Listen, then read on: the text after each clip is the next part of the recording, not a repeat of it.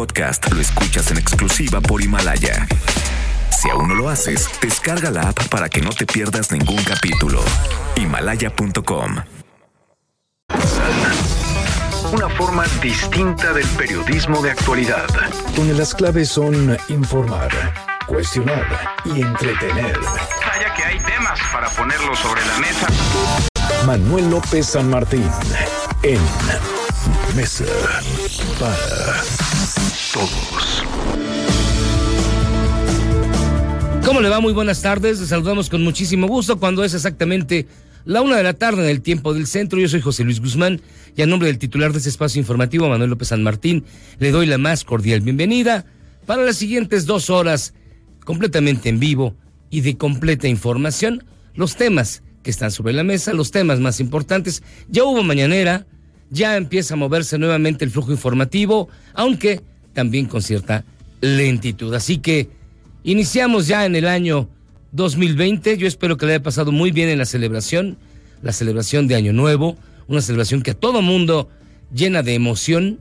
Para muchos es un gran pretexto para agarrar la fiesta, pero para otros es también el momento de reflexionar sobre lo que hizo, sobre lo que se hará y sobre lo que se proyecta para un año que pinta como un reto de verdad en todos los aspectos, tanto particulares como de la sociedad mexicana. Así que iniciamos la mesa para todos. Soy José Luis Guzmán.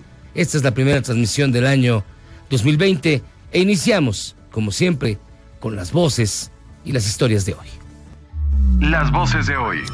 Andrés Manuel López Obrador, presidente de México. Se aclaró que nos importa el crecimiento, pero más el desarrollo económico. Crecer es, como lo hemos dicho en otras ocasiones, crear riquezas. El desarrollo significa crear riquezas y distribuirlas. Miroslava Sánchez, presidenta de la Comisión de Salud de la Cámara de Diputados. Creo que el enfoque es lo que puede marcar la diferencia. Lo que se quiere con esta visión de salud en el país es no esperar a que el enfermo llegue a, las, a los hospitales o a las clínicas, sino ir a la comunidad y evitar enfermedades. Mucho educación en salud, mucho promoción de salud, evitar complicaciones, todo ese tipo de cosas. Juan Ibarrola, especialista en Fuerzas Armadas. Llegan, lo recuperan, se lo entregan nuevamente a las autoridades civiles y lo vuelven a perder en cuanto se retira el ejército en su momento o ahora en cuanto se retire la Guardia Nacional. ¿Y por qué? Porque no puede estar la Guardia Nacional desplegada de manera permanente en todo el país, simple y sencillamente porque no hay el número de elementos para hacerlos. Andrés Ramírez, titular de la Comar. Nos percatábamos de que efectivamente el fenómeno se iba a incrementar y con ello tuvimos mucho apoyo del Alto Comisionado de las Naciones Unidas para Refugiados, sobre todo algún apoyo en materia de asesoría, capacitación a nuestro personal y pudimos abrir nuevas oficinas con presencias pequeñas aún, pero que pensamos consolidar y ampliar a lo largo del año 2020. Esas fueron las voces y las historias de hoy. 2 de enero del 2020, se, se suena muy raro ya. Estamos en la tercera década del siglo XXI y empezamos con las imperdibles de hoy. En su primera conferencia del año, el presidente Andrés Manuel López Obrador reconoció que el principal reto para México en este año 2020 será evidentemente disminuir la violencia. Tengo confianza de que este año nos va a ir bien. Tenemos, como lo he dicho y lo repito, como asignatura pendiente, como reto, como desafío, serenar al país, parar la violencia que se inició cuando se declaró la guerra a las bandas de delincuentes comunes. Pero el reto es muy grande, si no es que enorme. Hay que recordar que el año 2019 ya pasó a la historia como el más violento, el más violento de toda la historia, precisamente, el más violento desde que tienen registros, el más violento que incluso que los sexenios de Felipe Calderón y Enrique Peña. El reto es enorme y es que durante las primeras horas del año se registraron enfrentamientos en Nuevo Laredo, Tamaulipas, entre grupos armados y la policía estatal, donde al menos cuatro personas murieron. Ahí mismo en la conferencia mañanera el presidente informó que se reunirá con integrantes de la familia Levarón el próximo 12 de enero en La Mora, Sonora.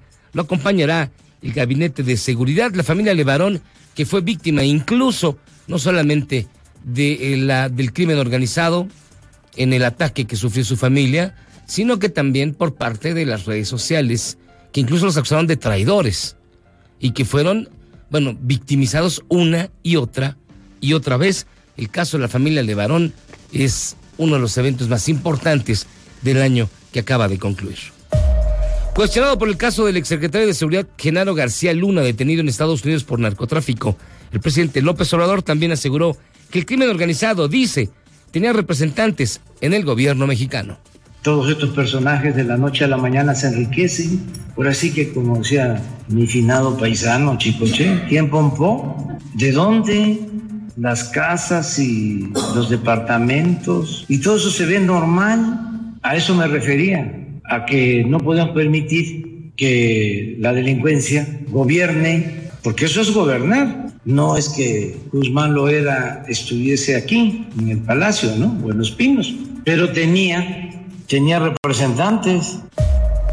Y una nueva riña se registró al interior del cerezo de Cieneguillas, en Zacatecas. Dejó un reo muerto. La noche del 31 de diciembre se registró este primer enfrentamiento entre internos, donde 16 personas murieron. Les digo, el tema de la seguridad, el tema de la violencia, es el gran reto de la actual administración. Y autoridades de Zacatecas investigan a los 60 custodios y al personal del penal de Cineguillas, ya que pudieron haber permitido el ingreso de armas de fuego que fueron utilizadas durante las riñas de las últimas horas. La próxima semana el Senado de Estados Unidos aprobará el acuerdo económico con México y Canadá, el TEMEC. Esto lo aseguró, aunque suena más bien a un buen deseo, el presidente López Obrador. Una buena noticia que puedo dar por adelantado es de que en el Senado de Estados Unidos se va a aprobar el tratado comercial de Canadá, Estados Unidos y México. Y se va a aprobar la semana próxima, posiblemente. Es decir, en este mes. Y eso va a ayudar mucho. Nada más va a faltar la aprobación en Canadá. Ahí va a llevar algún tiempo, no mucho. Y sin embargo, bueno, no todas son buenas noticias para la economía. En noviembre de 2019 las remesas familiares se contrajeron 2.25%, la primera caída anual desde abril del 2016, según el último reporte del Banco de México. Y en la buena de hoy, porque también hay buenas noticias, el Instituto Politécnico Nacional desarrolla pruebas para detectar el síndrome de ojo seco. ¿Usted lo padece?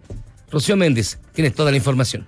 Así es, José Luis. Muy buenas tardes. En México, nueve de cada diez mujeres en etapa de climaterio presentan la patología de ojo seco que genera desde una sensación de arenillas, irritación y dolor ocular hasta baja visión e incluso úlceras corneales que pueden derivar en la pérdida de la vista, provocada por la disminución de la producción de estrógenos y la modificación del metabolismo basal que disminuye la cantidad de secreción y componentes de la película lagrimal. Así alertó la maestra maestra en ciencias María Alejandra Guerrero del Centro Interdisciplinario de Ciencias de la Salud Santo Tomás del Instituto Politécnico Nacional. Estamos trabajando la calidad lagrimal en pacientes en menopausia y en posmenopausia para valorar cuál es el índice de ojo seco que sufren las pacientes. No han sido bien diagnosticadas y por lo tanto es importante realizarle pruebas para que se tenga un tratamiento más asertivo. Hasta aquí la información. Manuel López San Martín es el anfitrión de esta mesa para todos. Lo bueno, Lo malo y lo feo. Pues lo bueno, en este 2 de enero, lo bueno es que ya se acabó el año 2019. Lo malo, lo malo es que inició el 2020, pero lleno de violencia. Tan solo en dos notas que le acabo de leer en las imperdibles, suman ya 20 muertos, es decir, 16 en la riña que se registró al interior del cerezo de Cineguillas y los cuatro de los enfrentamientos en Nuevo Laredo, Tamaulipas. 20 en un día. Apunte el 2020 para ser más violento aún que el 2019. Esperemos que no, deseamos que no, pero como le decía, el reto que enfrenta la actual administración en materia de seguridad es enorme, si no es que gigantesco. Y precisamente en este tema, no tanto la violencia, sino qué esperamos de este año, viene nuestra pregunta del día.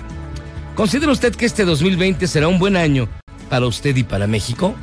Las opciones son cuatro. un sí de plano, un no también de plano. ¿Usted considera que será peor que 2019 o considera que será mejor que el año 2019? Le invitamos a participar, a compartir su opinión con nosotros en esta mesa para todos y a través de nuestras redes sociales, Twitter, arroba MBS Noticias, Facebook, arroba MBS Noticias, portal www.mbsnoticias.com, con teléfonos en cabina 5166125 del interior de la República 01800 202 1025 y al WhatsApp 55 24 99 1025. De esta manera iniciamos esta primera emisión del año de la Mesa para Todos. Vamos a tener un gran programa, de verdad. Le recomiendo muchísimo que se quede con nosotros. Vamos a tener la información completa y también algunos datos interesantes que le van a hacer más llevadero este día que todavía, todavía huele a vacaciones, pero que ya están precisamente por terminar. Nosotros vamos a hacer una pausa y vamos a regresar con toda la información aquí en la Mesa para Todos. Vamos y venimos. Mesa para Todos. Mesa para Todos. Transmisión de Radio Zapata, donde se da a conocer la declaración de la Selva Lacandona, misma que declara la guerra al Estado mexicano. Inicia con la toma de cuatro municipios en Chiapas, primero de enero 1994. Declaración de guerra al Ejército Federal Mexicano, pilar básico de la dictadura que padecemos, monopolizada por el partido en el poder encabezada por el Ejecutivo Federal que hoy detenta su jefe máximo, el legítimo Carlos Salinas de Gortari. Conforme a esta declaración de guerra, pedimos a los otros poderes de la nación que se aboquen a restaurar la legalidad y la estabilidad de la nación, deponiendo al dictador.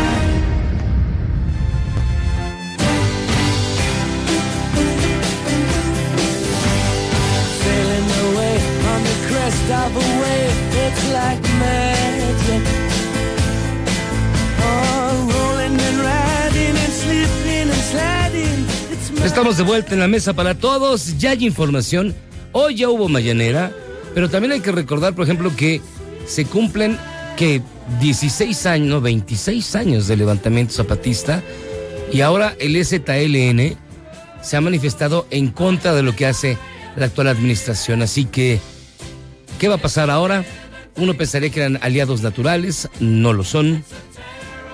Muchos temas hoy en la conferencia mañanera y el reporte completo lo tiene nuestra compañera Angélica Melina. Angélica, ¿cómo estás? Buenas tardes. Hola José Luis, muy buenas tardes, con el gusto de saludarte y también de enviar un saludo al auditorio. Así es, esta eh, conferencia en la que el primer mandatario, el presidente de la República, retomó labores después de pasar unos días de descanso en su finca en Palenque, en Chiapas, bueno, pues eh, abordó distintos temas. El principal tema eh, que abordó el jefe del Ejecutivo Federal, bueno, fue el de la seguridad, el de los pendientes para este año 2020, y también habló del asunto del de, caso García Luna, del ex secretario de Seguridad Pública, el Genaro García Luna, eh, sometido a investigación en los Estados Unidos por presuntos nexos con el crimen organizado. En este marco, el eh, presidente López Obrador aseguró que el expresidente Felipe Calderón, bueno, pues también estuvo involucrado con el crimen organizado y el indicio más claro de que esto así sucedió es que su mano derecha, es decir, el responsable de la seguridad en el país, en este caso Genaro García Luna, bueno, pues está siendo investigado por estos vínculos con el cártel de Sinaloa el eh, jefe del Ejecutivo Federal eh, subrayó que otro de los eh, indicios o pruebas que él considera pues ratifican que hubo colusión con el crimen organizado en el gobierno de Felipe Calderón, bueno, pues es el enriquecimiento ilícito de Genaro García Luna y de algunos otros funcionarios, exfuncionarios de ese gobierno. Escuchamos al presidente Andrés Manuel López Obrador. Nada más esa prueba, o sea, el que estaba a cargo de la seguridad, la mano derecha, pues sí, o de Fox o de a Calderón, sí, porque sí estuvo con Fox, pero y con Salinas, ¿no? Y sí, viene de tiempo atrás, pues está acusado de proteger a una organización delictiva. Esa es la prueba. Falta que se lo demuestren, pero ahí está ese indicio.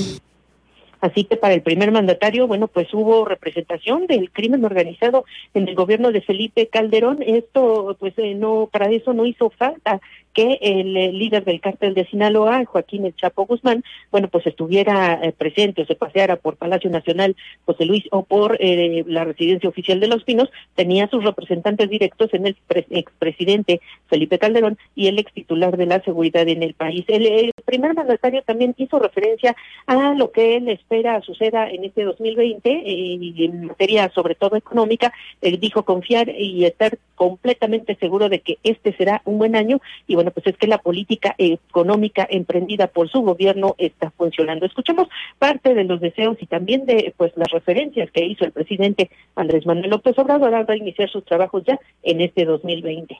Estamos seguros, absolutamente seguros, de que nos va a ir bien este año. Ya quedó demostrado que funciona el, esquema, la estrategia que estamos aplicando. En 2019 se avanzó mucho en definir una política económica desde Palacio Nacional, el, primer mandatario señaló que trabajará en cuatro aspectos centrales en este año que apenas inicia se tratará de seguir atendiendo a los jóvenes, se mejorarán las acciones en materia de inteligencia para combatir la inseguridad y eh, la violencia en el país, se consolidará la Guardia Nacional, confió y también dijo que no se permitirá que ningún funcionario público se asocie con delincuentes y tampoco que se presenten casos de corrupción. Reiteró en esta eh, situación que, eh, bueno, pues él termina su mandato en septiembre del 2024 y no está dispuesto a asumir ningún otro puesto público, sino que en definitiva se va a retirar ya del servicio público. El eh, primer mandatario también habló del tema del eh, tratado eh, comercial entre México, Estados Unidos y Canadá y bueno, pues prácticamente adelantó que será la próxima semana cuando este acuerdo comercial que sustituye al Tratado de Libre Comercio tendrá su aprobación en el Congreso de los Estados Unidos. Escuchamos de nueva cuenta al presidente López Obrador. Una buena noticia que puedo dar por adelantado es de que en el Senado de Estados Unidos se va a aprobar el tratado comercial de Canadá, Estados Unidos y México. Y se va a aprobar la semana próxima, posiblemente. Es decir, en este mes. Y eso va a ayudar mucho.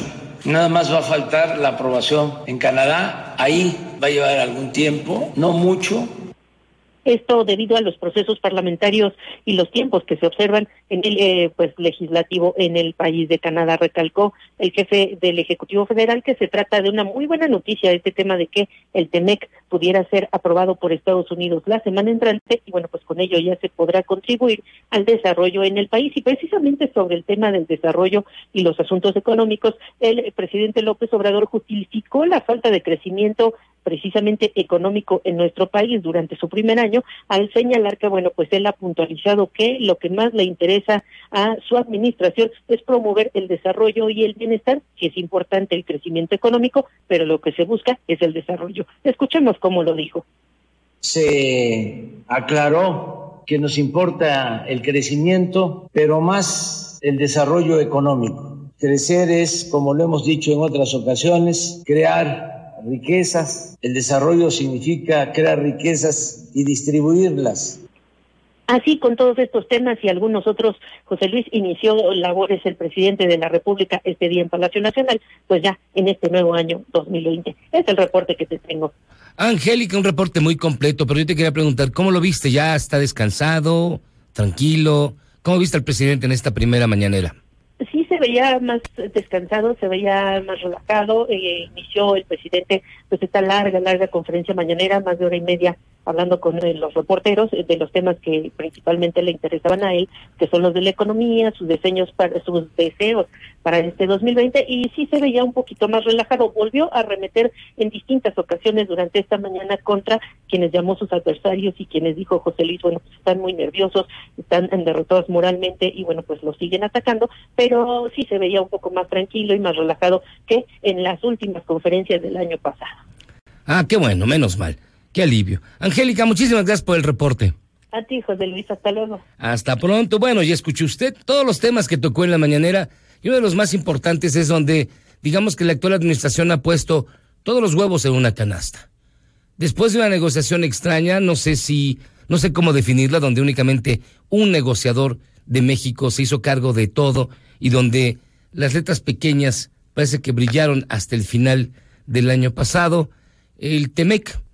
Dice el presidente que se puede aprobar tanto en Canadá como en los Estados Unidos en breve. Sin embargo, es una historia que lleva mucho más tiempo y le digo, es donde el presidente y la actual administración han puesto todos los huevos de la economía en esa sola canasta, una canasta que se llama Temec. Agradecer al primer ministro Trudeau. Es un acuerdo político. Eh, sin eso no se logra nada. Y estoy obligado a reconocer el trato respetuoso que recibimos del presidente Donald Trump. Este acuerdo es el primer acuerdo realmente bipartidista en nuestro propio sistema. Es poco más que un milagro que todos nos hayamos unido. Logramos un acuerdo para ganar, ganar, ganar. Una vez firmado este documento por los ejecutivos, esperaremos el proceso formal para iniciar el trabajo legislativo por la Cámara de Senadores. Los paneles para discutir controversias específicas van a ser muy importantes y van a ayudar también en crear la confianza en la defensa de los derechos de los trabajadores en México. Los paneles para el tema laboral son un estímulo para cumplir tanto para las empresas como para los eh, trabajadores y los sindicatos. ¿Dónde está la izquierda que hace 25 años criticaba el TLC? Carlos Salinas debe estar celebrando lo que ahora López Obrador sale a pedir, a firmar. Se acaba de aprobar el adendum o acuerdo modificado del tratado de libre comercio de México, Canadá y Estados Unidos. Estoy de acuerdo, necesitamos un tratado de libre comercio, pero no a cualquier costo, no al costo de perder la soberanía que de por sí ha estado sumamente dejada por parte del presidente Trump hacia los mexicanos. La designación de hasta cinco agregados laborales estadounidenses en México con la responsabilidad de monitorear la implementación de la reforma laboral que está en curso en nuestro país. Esta disposición, fruto de decisiones políticas del Congreso y la Administración de Estados Unidos no fue consultada con México, no lo fue. Y desde luego no estamos de acuerdo. Que yo reconozco en el subsecretario sea de una gente muy trabajadora. Ciertamente una negociación de esta envergadura, de que tiene tal relevancia para tantos sectores, no se debe centrar solamente en una persona, por confiable y por comprometida que pueda ser. No estamos de acuerdo. Bueno, el tema del TEMEC, como usted escucha, fue una historia complicada, larga, que se celebró con bombo y platillo, pero que en, en, digamos que en ciertos momentos tuvo muy álgidas críticas, particularmente en lo relativo a la soberanía y a estos visitantes laborales que pusieron nervioso a más de uno. Y la economía, la economía parece ser el, digamos, el tema más delicado para la actual administración. El crecimiento fue nulo durante el año 2019. Si bien el presidente señala que se avanzó, este, bueno, yo no veo hacia dónde, eh, si bien señala que se sentaron las bases económicas, yo tampoco veo por dónde pudieron haber haberse hecho. Y se prevé incluso que el crecimiento sea muy modesto para el año 2020. Si al principio de esta emisión le decíamos que el reto era la seguridad y combatir la violencia, en economía tampoco la tiene tan fácil el presidente López Obrador, aunque diga que vamos bien. Es que precisamente la Junta de Gobierno de Banjico estima una recuperación modesta. La información con mi compañera Citlali Sáenz. Citlali, ¿cómo estás? Buenas tardes. Hola, José Luis. Buenas tardes a ti. Buenas tardes también a nuestros amigos del auditorio. Así es, la mayoría de los miembros de la Junta de Gobierno del Banco de México estima que va a tener el país una recuperación modesta. Esto en cuanto a las perspectivas de crecimiento económico para este 2020, aunque el balance de riesgos sigue sesgado hacia la baja. Y es que hoy se dio a conocer la minuta de la reunión de la Junta de Gobierno del Banco de México con motivo de la decisión de política monetaria que fue anunciada el 19 de, de diciembre pasado. Y bueno, el Banco Central explicó que el estancamiento de la actividad económica ha implicado la ampliación en el terreno negativo de las condiciones de holgura de la economía respecto a la que se había observado en el trimestre previo, aunque bueno, se prevé una recuperación modesta en las perspectivas para el crecimiento en este en este año. Hay que recordar que en diciembre la Junta de Gobierno determinó recortar por cuarta ocasión la tasa de interés interbancaria a un 7.25% debido a que persisten los riesgos de inflación y también pues el efecto negativo que tendría para la economía si las calificadoras internacionales bajaran la nota soberana de nuestro país, pero bueno, también el Banco de México, José Luis, había recortado su expectativa de crecimiento del Producto Interno Bruto para este año a un rango de 0.8, eh, este promedio entre 0.8 y menos 1.8% desde un nivel que tenía de 1.5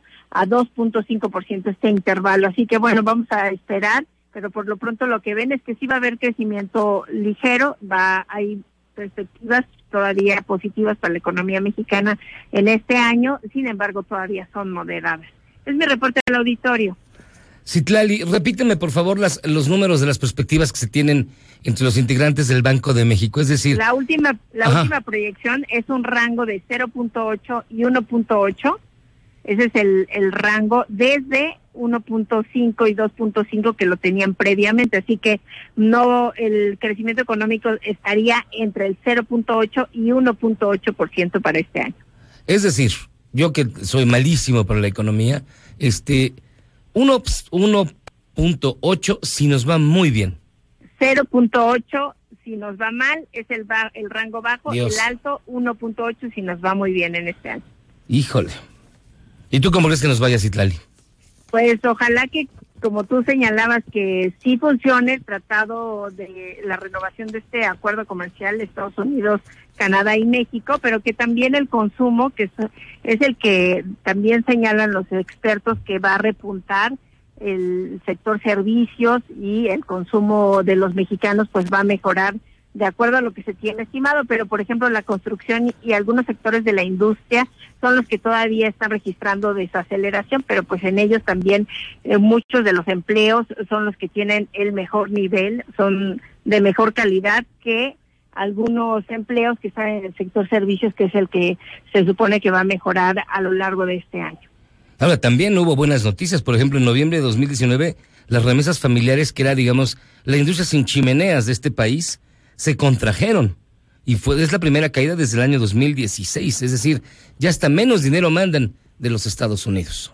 Sí, esto también pues es el efecto que se vive en los Estados Unidos, aunque también hay que recordar que el gobierno de Andrés Manuel López Obrador ha dicho que pues son muy caros los impuestos que se cobran por el envío de remesas, a lo mejor eso también incentiva a que los paisanos que están en los Estados Unidos pues envíen los recursos más o que les lleguen más recursos, que no se queden en las comisiones o los intermediarios, pues estas estas remesas, pero como señalas, ese, ese, estos recursos y además el sector turismo es uno de los que va también a impulsar la economía a lo largo de este año.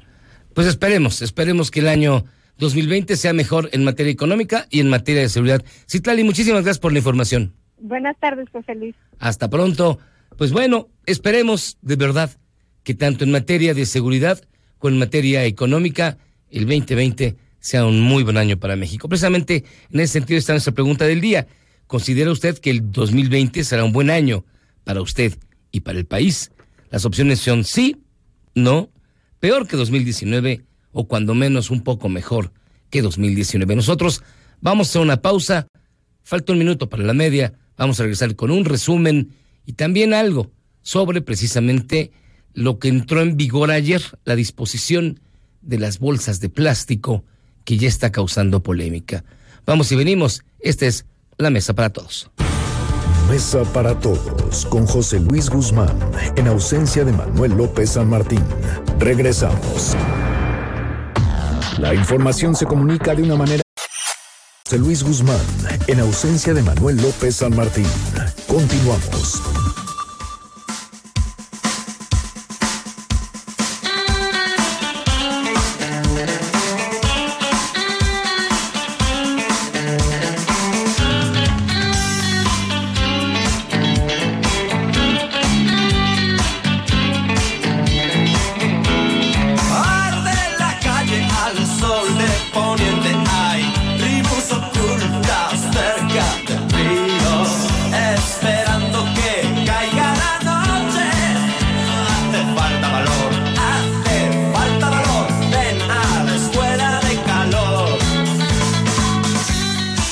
De regreso aquí en la mesa para todos. Y vámonos directamente con la información económica y empezamos con lo que nuestras inversiones en la Bolsa Mexicana de Valores con los numeritos del día.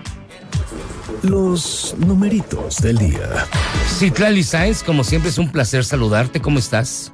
Hola, José Luis. Buenas tardes de nueva cuenta a ti también, a nuestros amigos del auditorio. Pues están ganando en esta jornada, pues la primera del año, el Dow Jones Industrial avanza 0.68%, el Nasdaq gana 1.09% y está ganando también el S&P BMW de la Bolsa Mexicana de Valores 1.52%, se coloca en 44.215.55 unidades. En el mercado cambiario, dólar en ventanilla bancaria se compra en 18 pesos con 30 centavos, se vende en 19 pesos con 15, el euro se compra en 21 pesos cerrados y se vende en 21 pesos con 4 centavos. José Luis, me reporta el auditorio. Muchísimas gracias, Itlali. Buenas tardes. Muy buenas tardes. Economía y finanzas con Eduardo Torreblanca. Mi estimado Eduardo, hemos estado hablando todo el día de la economía, el gran reto de la, la actual administración. Sin embargo, un fantasma precisamente recorre a este 2020 en la administración de López Obrador. Efectivamente, Miguel, ¿cómo estás? Muy muy buenas tardes, buenas tardes al autor y feliz dos- 2020 a todos ustedes, por supuesto. Ah, trabajaremos para que sea un buen año, sin lugar a dudas. Y tienes razón, porque finalmente el reto principal que tiene la administración de Andrés Manuel López Obrador es eh, propiciar el crecimiento económico y, y en este mes se esperan los detalles ya finales, presumiblemente, del Plan Nacional de Infraestructura. Si con este solo plan pretende el gobierno reactivar la economía, pues tendremos que esperar al menos unos seis meses a que se concrete la asignación de obras importantes, eso en el mejor de los casos, por lo que el crecimiento pudiera darse sobre todo en la segunda mitad del presente año. Eh, hay datos más concretos en la probabilidad de que si esto no funciona como está planeado, pues tuvieran que recurrir a un asunto que ya ejercieron el año anterior y que refiere al recorte presupuestal o al subejercicio del presupuesto. Eh, para este año están destinados 6 millones 107 mil y un poco más eh, de millones de pesos mexicanos. De ellos 3.5 billones tendrán que venir de ingresos fiscales que equivalen aproximadamente al 19.5% del PIB cuando está planteado el que sean un total de 21.6% del Producto Interno Bruto. Es decir, Mm. cabe la posibilidad de que nos quedemos cortos en los ingresos fiscales derivado de una baja actividad económica. Esto ya lo hemos vivido eh, en la segunda mitad del año pasado, cuando empezaron a quedar, quedarse atrás los ingresos fiscales derivados de una actividad económica floja, ¿no? Si no se consigue reactivar la economía en el primer semestre del año, el gobierno se vería en la necesidad de estudiar al menos como alguna alternativa el hacer un recorte presupuestal. Y esto eh, a- tendría un aletargamiento nuevamente de la economía y tendremos un segundo año, ya no posiblemente con un signo negativo, pero sí con un signo positivo muy, muy, muy pequeño, ¿no? Eh, sería un año también casi tan complejo como el año anterior. Sí, bueno, de hecho, Banjico en sus perspectivas de crecimiento menciona 0.8 o 1.8 si bien nos va. O sea, muy, muy bajo. Sí, ahora imagínate, eh, el año pasado prácticamente ningún ningún pronóstico económico quedó ni medianamente cerca, todo el mundo planteaba la posibilidad de que llegaran a un 2%, 2.5% y quedamos en quizá en un signo negativo 0.2% según señalan algunos analistas, otros hablan de que 0%, en todo caso quedaron muy lejos de lo que acabó siendo la realidad. Esto pudiera repetirse en el presente. Ah, Digo, ojalá no suceda, ojalá nos equivocáramos, pero tenemos que contemplar la posibilidad de que se quede corto los pronósticos nuevamente y tengamos un crecimiento muy pequeño en este año. Sin embargo, el presidente dice que vamos bien, Lalo. Bueno, dice que estamos a todo dar y que ya se sentaron las bases económicas para que haya una gran recuperación este del país. Y bueno, casi, casi que estamos en él, Suiza. él- él siempre lo ha pensado así y me imagino que sería catastrófico que un presidente reconociera que las cosas no le están saliendo bien en materia económica, ¿no? También estaría enviando una pésima señal a la economía, pero él siempre ha pensado que las cosas van bien y pues ojalá eh, vayan mejor, ¿no? Es lo que desearíamos para nuestro país, ¿no? Cuando menos. cuando menos sí, hay un reto muy importante que cumplir. Yo creo que eso eh, implicaría la necesidad de, actuar rápidamente, sobre todo con el Plan Nacional de Infraestructura, que puede generar inversiones muy importantes. Oye, mi estimado Lalo, ¿tenemos postre, el primer postre del año 2020? Por supuesto que sí. Sabemos que el calendario gregoriano no es el más exacto posible, ¿no? Eh, hay calendarios incluso de los, de los aztecas mucho más certeros que, que el gregoriano. Sin embargo, este calendario fue adoptado por eh, la Iglesia Católica, eh, por los romanos en 1582, hace 1438 años eh, es vigente en la mayor parte del mundo el calendario gregoriano. Ah, mira, pero ni siquiera es tan exacto como otros. Sí, no, no es tan exacto, pero también tiene otros datos. Ah, mira, con no sé por qué entonces me siento tan a gusto con él. Muchísimas gracias, mi estimado Lalo. Gracias, mi, un abrazo muy fuerte y que tengan una excelente tarde. Gracias, Miyagi. Un gran, gran inicio, bueno, de año para Lalo Torreblanco, nuestros grandes colaboradores. Nosotros ya hacemos una pausa y regresamos para la segunda hora de la mesa para todos. No sin antes agradecer primero a Radio Ranchito en el 99.7, allá en Calvillo, Aguascalientes. Radio Ranchito, qué bonito nombre. Pausa. Vamos y venimos, regresamos a la segunda hora de la mesa para todos. Mesa para todos con José Luis Guzmán en ausencia de Manuel López San Martín. Regresamos. Fíjense que de camino para el trabajo me encontré con muchos H M B S 102.5 Estudios y oficinas en Mariano Escobedo 532, Ciudad de México. 180 mil watts de potencia en frecuencia modulada, 24 horas al día. MBS 102.5. Estamos contigo. Mesa para todos con José Luis Guzmán en ausencia de Manuel López San Martín. Continuamos.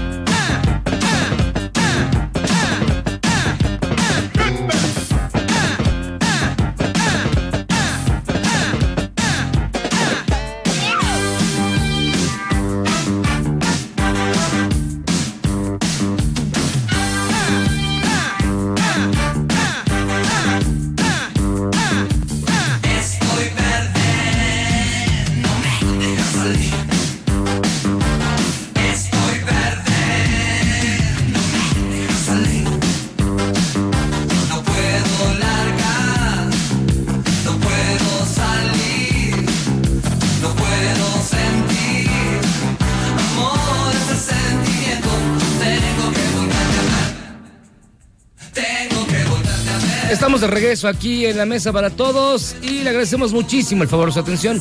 Soy José Luis Guzmán y en nombre del titular de este espacio informativo, Manuel López San Martín, le invito a que me aguante todavía una hora más porque te da más información. Y mire, en la pregunta que hicimos el día de hoy, que olvidé comentársela antes de irme a la pausa, ¿considera que este 2020 será un buen año para usted y para México? Afortunadamente, el 42.3 de las personas dicen que sí, que será un buen año para, él mismo y para México. El no es del 19.9%, el 21 dice que será peor que el 2019 y el 16, curiosamente, dice que será mejor que el año que el año que ya concluyó. Pero mire, vámonos directamente a lo que ocurre en este momento en las redes sociales, mientras seguimos escuchando a Charlie García. Esto es lo que ocurre en las redes sociales de la Mesa para Todos. Caemos en las redes. Y destaca el hashtag Isaac Asimov porque se cumplen 100 años del nacimiento de quien es considerado uno de los padres de la ciencia ficción. De este tema le vamos a entrar un poquito más al rato. También está el hashtag Día 2 porque usuarios de redes sociales siguen celebrando el año nuevo y recuerdan que este 2020 tendrá 366 días por ser un año bisiesto.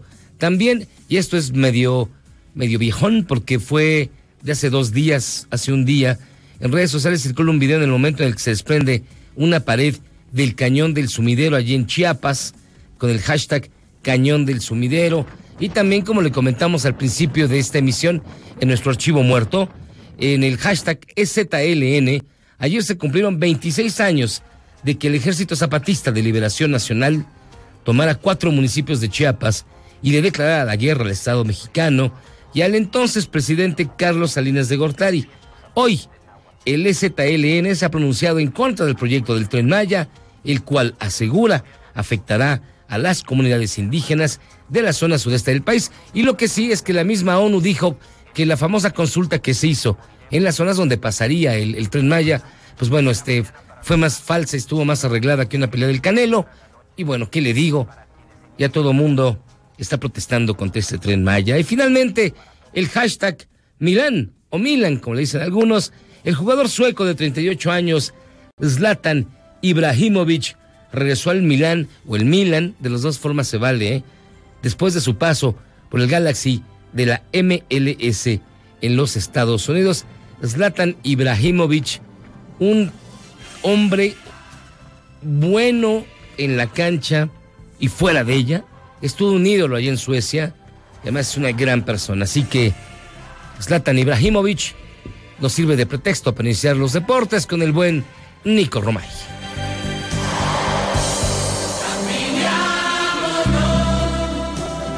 Deportes Con Nicolás Romay. Nico Romay, ¿cómo estás? Muy buenas tardes. ¿Cómo te pinta este año 2020 en este primer programa del año nuevo? ¿Qué tal? Me da muchísimo gusto saludarte, igual a toda la, audiencia. Este 2019 que se nos acaba de ir, creo que nos dejó muy buenas sensaciones y, muy buenos recuerdos en cuestión de eventos deportivos que organizó México. Y vale la pena recordarlos y sentirnos orgullosos de, de ellos, porque sí es un golpe anímico, ¿no? Eh, el saber que el 2019, a pesar de todo, de la polarización y de todo lo que vivió eh, el país políticamente, en cuestión de deportes, se, se unió en unos eventos puntuales, ¿no? Eh, me parece que la Fórmula 1 de nueva cuenta levantó la mano como un fantástico evento que se ha hecho tradición ya en México por lo bien organizado que está, por la buena respuesta de la gente, por el buen comportamiento de la gente. Gana por quinto año consecutivo el mejor gran premio del mundo, lo cual nos debe de hacer sentir súper orgullosos porque si bien tenemos al Checo Pérez representándonos en los últimos años ahí, pues eh, somos nuevos en esto, ¿no? Después de, de, muchos años regresamos a tener la Fórmula 1 en, en México y desde que regresamos no hemos perdido ese mote del mejor gran premio organizado, ¿no? Entonces, da gusto, da ilusión por todo lo que es y representa el tener Fórmula 1, que es la máxima categoría del automovilismo en México, y hacerlo bien. NFL, después de todos los problemas que tuvimos el año pasado, este partido de la NFL fue fantástico. La cancha en extraordinarias condiciones, el Estadio Azteca volvió a demostrar que es un estadio de élite, a pesar de que ya tiene más de 50 años, sigue siendo un estadio sumamente cómodo. La realidad es que sí, con sus adecuaciones y con cosas que se les tienen que hacer, manitas de gatos, si así lo queremos ver, pero es un gran estadio, un estadio muy cómodo, que nos hace sentir muy orgullosos y la NFL quedó encantada de, de la vida. Vino Roger Federer a México, sí, fue un partido de exhibición en la Plaza de Toros, pero se llenó la Plaza de Toros, algo que es muy complicado de ver incluso con los mejores toreros, se llenó la Plaza de Toros, eh, fue un fantástico evento, Roger Federer declaró al final que se arrepentía de no haber venido más a México, de no haber venido antes a, México, que, que, es un grave error de su parte. Entonces, eso también nos tiene que hacer sentir muy orgullosos. La NBA, que de nueva cuenta cumple en la Arena Ciudad de México. Entonces, son varios los eventos de élite que ponen el nombre de México en alto, ¿no? Después de todo lo que se habla de México a nivel mundial, decir, oye, gran Fórmula 1, vino Federer muy bien, NFL muy bien, NBA espectacular, la verdad es que da un gusto tremendo. Y para el próximo año, pues esperamos lo mismo, ¿no? Para este 2020, ojalá que podamos tener esos eventos, organizarlos también para que sigan viniendo y para que tengamos cada vez más. Ojalá que sean más partidos de la NFL, ojalá que sean más partidos de, NBA, ¿no? El, el Gran Premio de Fórmula 1, que se renueve el contrato y lo tengamos por muchos años más, ¿no? Yo creo que ese es gran objetivo, pero tanto los organizadores como la afición que sigue haciendo rentables estos eventos está cumpliendo, ¿no? Entonces, ese es el mensaje con el que creo que, que nos tenemos que quedar de los eh, eventos en el 2019 y lo que pueden ser para este 2020 que ya empieza. Saludos. Pues saludos, mi querido Nico. Aquí estamos escuchando música. Este, tienes toda la razón. Hubo grandes eventos, hubo enormes, enormes resultados, particularmente en materia de Fórmula 1 y, como no, también en la NFL. Así que fue un gran año, la verdad, el 2019 en materia deportiva, en materia de espectáculo. Y habrá que esperar que este año sea tan bueno también en este mismo, en este mismo aspecto. Yo le invito a que demos una vuelta al mundo de la mano de nuestro compañero Manuel Marín, precisamente con lo más destacado en las noticias internacionales de este segundo día del año 2020. Las raíces del amor. Internacional. El Parlamento de Turquía aprobó el envío de tropas a Libia para apoyar al primer ministro Fayyad Raja. El presidente turco Recep Tayyip Erdogan consideró que el despliegue militar en Libia es fundamental para proteger sus intereses en el Mediterráneo Oriental, ya que Grecia, Chipre, Egipto e Israel han establecido zonas económicas exclusivas para facilitar la explotación de petróleo y gas. El equipo de abogados del expresidente de Bolivia, Evo Morales, afirmó que este no será extraditado pese a la orden de captura que emitió el gobierno interino de su país contra el líder de izquierda que ahora se encuentra asiliado en la Argentina del presidente Alberto Fernández. Es la voz del abogado de Evo Morales, Gustavo Ferreira. En Bolivia existe en este momento un golpe de facto, hay una autocracia que usurpa las funciones y todos los actos que se están cumpliendo en este momento en Bolivia son nulos de nulidad absoluta. La comunidad internacional se conjuga con estados constitucionales, no como un estado de pura fuerza bruta como es el estado, el estado boliviano. Mesa para todos con Manuel López San Martín. Continuamos. She gave you everything she had, but she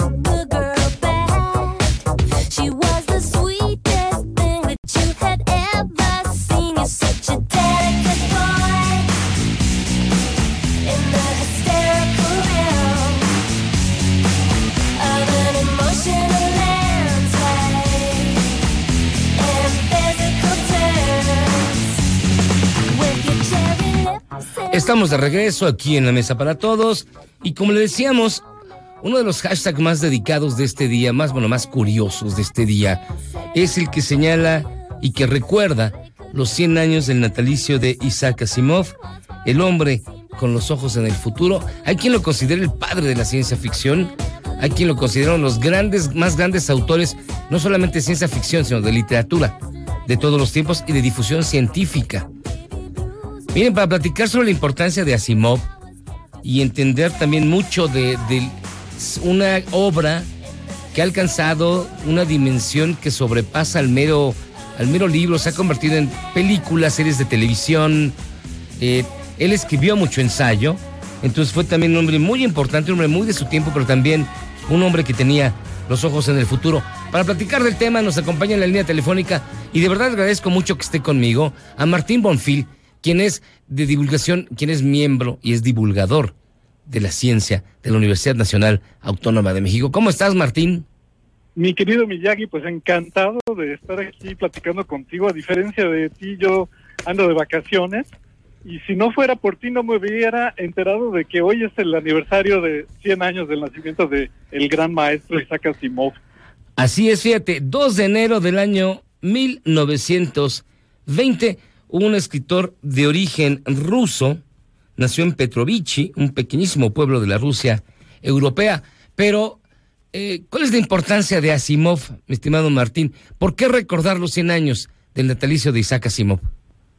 Bueno, primero habría que decir que en realidad no se sabe su fecha exacta de nacimiento, porque Ah, mira. sus padres emigraron eh, de Rusia cuando él tenía tres años, probablemente en condiciones eh, pues incómodas, ¿no? Por, por el, nacimiento de la Unión Soviética, etcétera.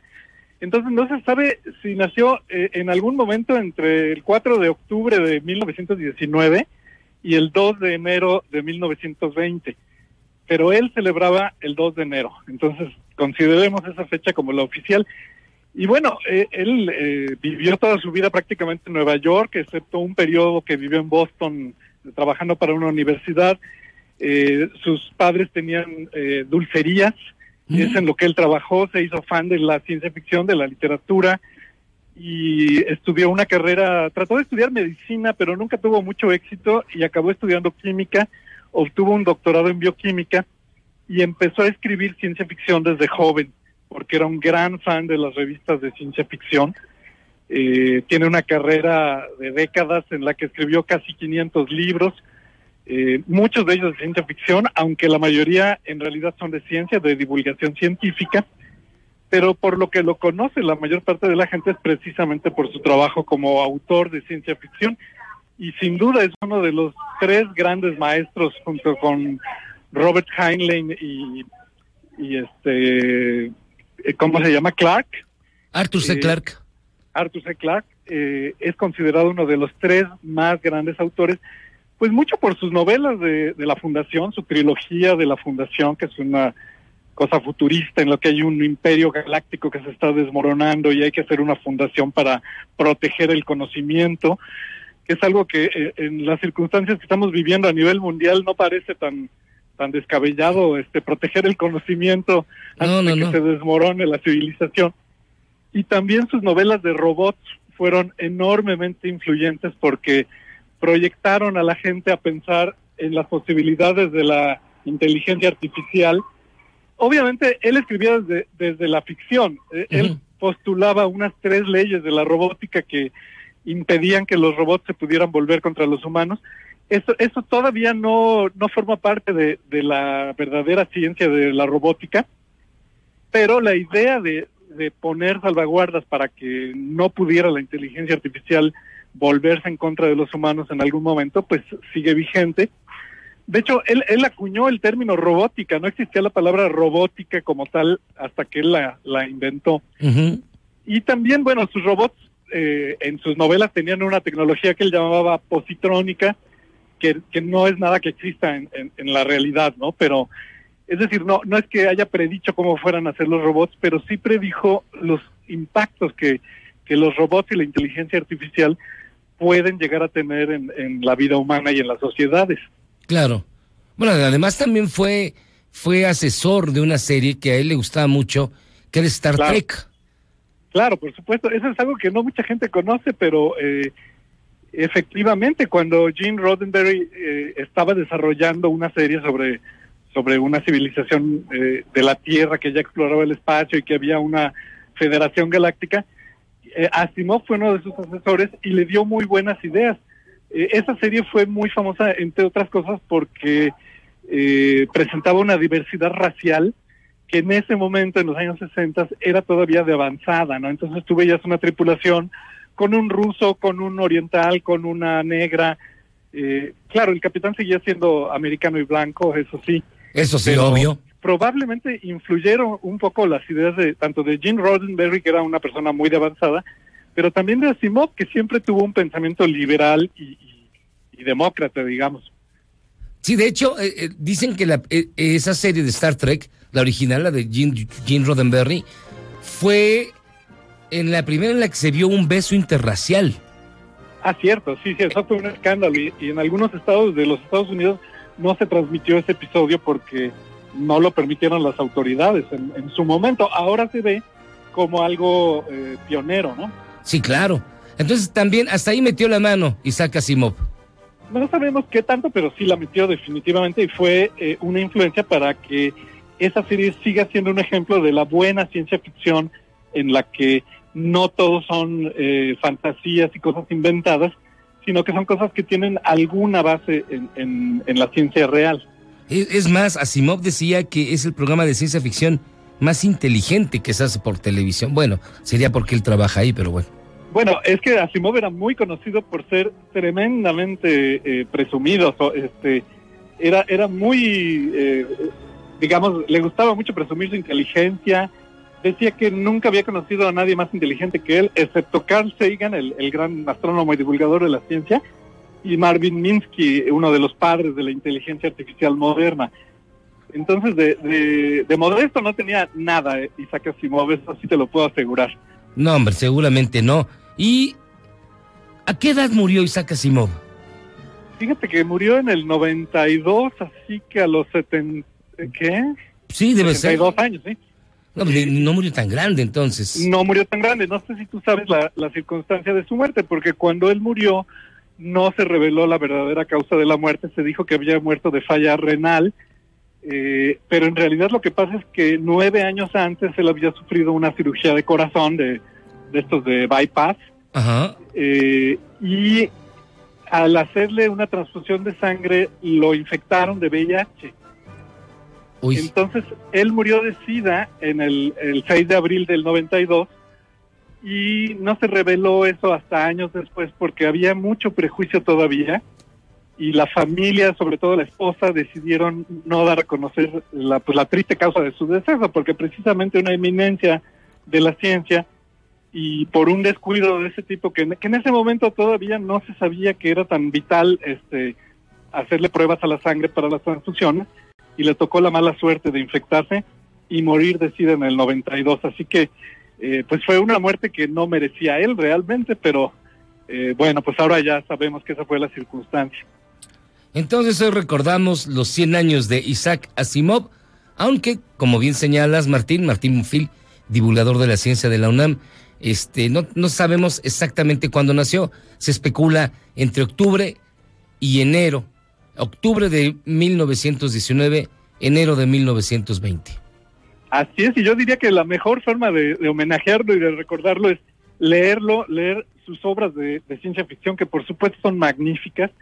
Eh, tuvo una primera etapa en que, en que se hizo famosísimo y luego ya en los años 80 y 90 retomó muchas de sus series, las de los robots, la de la el Imperio Galáctico, eh, y las unificó en un solo universo, pero también sus trabajos de, de divulgación científica que son simplemente sorprendentes. En mi caso, bueno, eh, yo creo que mi mayor inspiración siempre ha sido Isaac Asimov junto con, Carl Sagan, y se pueden disfrutar y, y aprender mucho sobre ciencia leyéndolo. Es, es- son lecturas verdaderamente disfrutables y uno acaba sintiendo que es amigo de- del autor porque era, era un escritor realmente muy, muy disfrutable, muy amable. Pues mi estimado Martín, muchísimas gracias de verdad por tomarnos la llamada. Este, que tengas un extraordinario año 2020 y sigamos leyendo ciencia ficción y sigamos divulgando la ciencia, que es quizás lo más importante que podemos hacer ahora. Lo mejor para ti y para todo tu equipo, querido Miyagi. Hasta pronto, mi querido Martín. Estamos en contacto, gracias. Y bueno, recordamos con Martín Bonfil, divulgador de la ciencia de la Universidad Nacional Autónoma de México, los 100 años de Isaac Asimov, que por cierto, las dos hay dos películas, si no es que más, que se hicieron so- con, basadas en su obra. Por ejemplo, Yo Robot, de Alex Proyas, que no es tan mala, y El Hombre Bicentenario, de- dirigida por Chris Columbus, que esa sí tampoco me gusta tanto, pero Yo Robot cumple, es bastante interesante y es este bastante entretenida con Will Smith todavía. Bueno, vamos a darle una vuelta a la información. Fíjense que el presidente López Obrador mencionó esta mañana que eh, se reunirá con integrantes de la familia Levarón el próximo 12 de enero en La Mora, Sonora, y lo acompañará su gabinete de seguridad. Ya han pasado dos meses para, eh, después de lo ocurrido a la familia Levarón, esta terrible tragedia, en verdad terrible, y bueno, eh, no, no sabemos a ciencia cierta si ya encontraron a los asesinos, no sabemos a ciencia cierta cómo van las investigaciones, únicamente sabemos que los muertos siguen ahí, y particularmente niños, y dos bebés de seis meses, siguen demandando y esperando justicia en un país donde parece que es una palabra olvidada. Mi nombre es Julián Levarón, soy de Galeana, Chihuahua. El 7 de julio del 2009 fueron asesinados mis hermanos. Primos de nosotros que venían esta mañana. Mi prima Ronita iba a Dakota por su esposo al aeropuerto en Phoenix y los emboscaron y, y, ah, básicamente les dispararon la camioneta y, y los quemaron. This is for the record. Solo para registrar. Nita and four of my grandchildren are burnt. Cuatro de mis nietos fueron quemados y baleados sobre la carretera. Right on the road out of La Mora. Envío un pésame, un abrazo a toda la familia de Varón. Hay lugares en Siria a los que preferiría ir en lugar de México. Hay algunos lugares ahí que no tienen ninguna ley. Que tres mujeres estadounidenses y seis niños estadounidenses fueron asesinados y quemados vivos, lo único que podría detener las balas serían balas más grandes. Si el gobierno mexicano no puede proteger a ciudadanos estadounidenses en México, entonces Estados Unidos tendrá que tomar el asunto en sus propias manos. Es un asunto que nos corresponde a nosotros atender. Le agradecemos mucho, mucho al presidente Trump que quiera cooperar, que quiera ayudar. Sí necesitamos esa ayuda, nuestra situación es de urgencia. El caso Levarón es el ejemplo del ciudadano indefenso ante el narcotráfico. Cuando ves lo que está pasando del otro lado de la frontera, la gente está empezando a decir, ¿saben? Quizá él tiene razón sobre el muro, quizá tiene razón sobre la necesidad de tener una frontera muy fuerte. Quien sea que encabeza el gobierno parece que tiene un problema más grande con los cárteles de lo que pensaba. Nosotros no vamos a admitir que esto quede en la impunidad. Estos criminales que no tienen madre le abrieron fuego a mujeres y niños con premeditación y con ah, pues una brutalidad inimaginable. En conclusión, nosotros no vamos a cambiar la estrategia, nosotros vamos a seguir atendiendo las causas que originan la inseguridad y la violencia. No vamos a usar la violencia para enfrentar la violencia. Que no madre. Un caso que sin duda marcó lo ocurrido en México el año pasado, una de las noticias más importantes que se generó precisamente en el contexto de la violencia, la lucha contra el narco y el cambio o no cambio de estrategia, la, la operatividad o no, la funcionalidad o no, el éxito o no de eh, la política en materia de seguridad pública de la actual administración. Lo único que se sabe y que sabemos por cierto es que los niños de la familia Levarón fueron asesinados, quemados, y el año 2019 fue el más violento en la historia de este país. Lo demás, lo demás es únicamente choro. Vamos a hacer una pausa y regresamos con un resumen de lo más importante del momento aquí en la mesa para todos. Mesa para todos con José Luis Guzmán en ausencia de Manuel López San Martín. Regresamos. Dividiendo el aire. En ausencia de Manuel López San Martín. Continuamos.